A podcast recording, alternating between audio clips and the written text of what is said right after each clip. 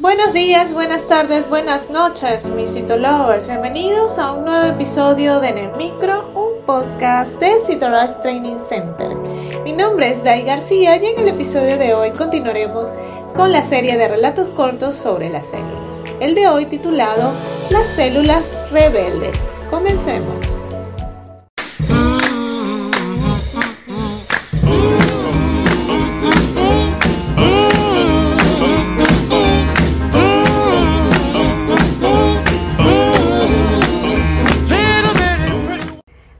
Nos juntamos todos en la parte posterior del cerebro y conseguimos placenteramente soñar un mundo donde podríamos sobrevivir al despertar.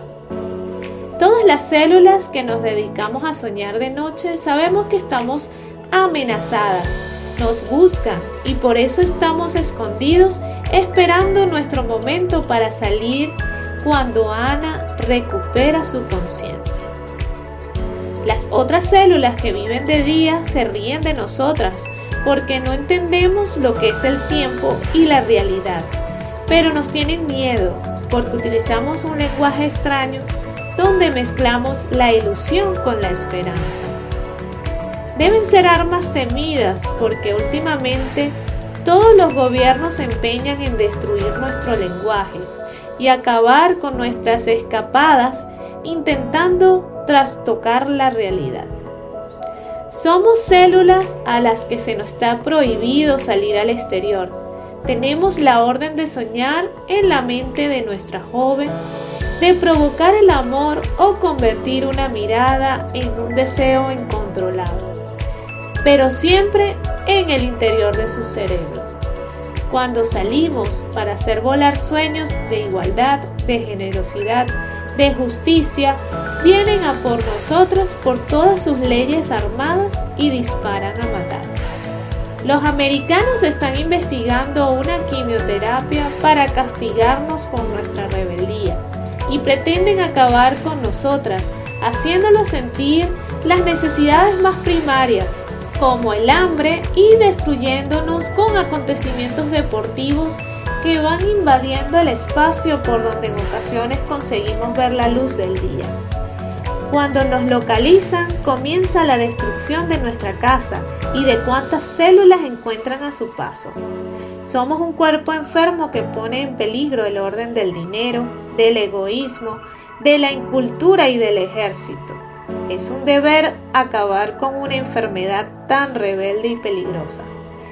Cuando las células que soñamos un mundo mejor nos juntamos en una reunión muy numerosa, sacan los tanques o las pelotas de goma y nos disuelven, obligándonos a refugiarnos en lo más profundo del cerebro para no ser exterminadas.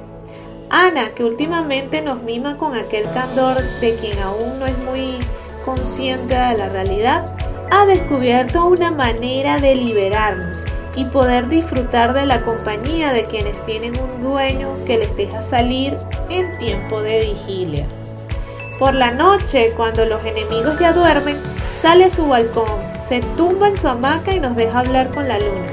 Las células hemos aprendido a descubrir a quienes, como nosotras, luchan por soñar con la conciencia y estamos organizando una reunión clandestina con el agravante de la nocturnidad para conseguir que cada día más personas salgan por la noche a hablar con la luna y ponernos de acuerdo en cómo luchar para hacernos realidad. Andamos soñando lo imposible, porque eso hace hermosos los sueños, pero sí somos muchas.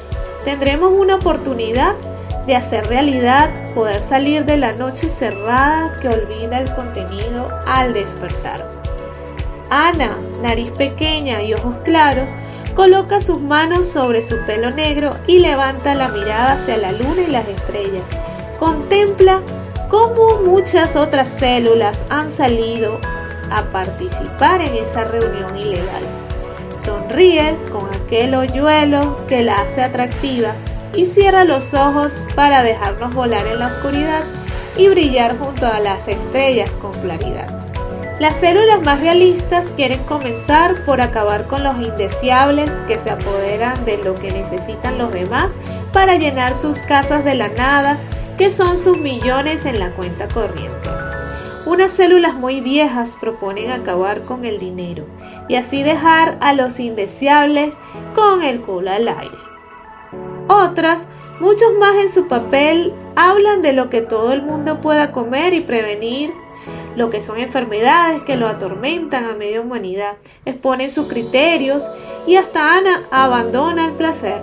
Puede ver que es posible alcanzar la cercanía de los sueños, aunque antes habrá que ayudar a las células realistas, aquellas que proponen acabar con los malhechores que gobiernan nuestros mundos.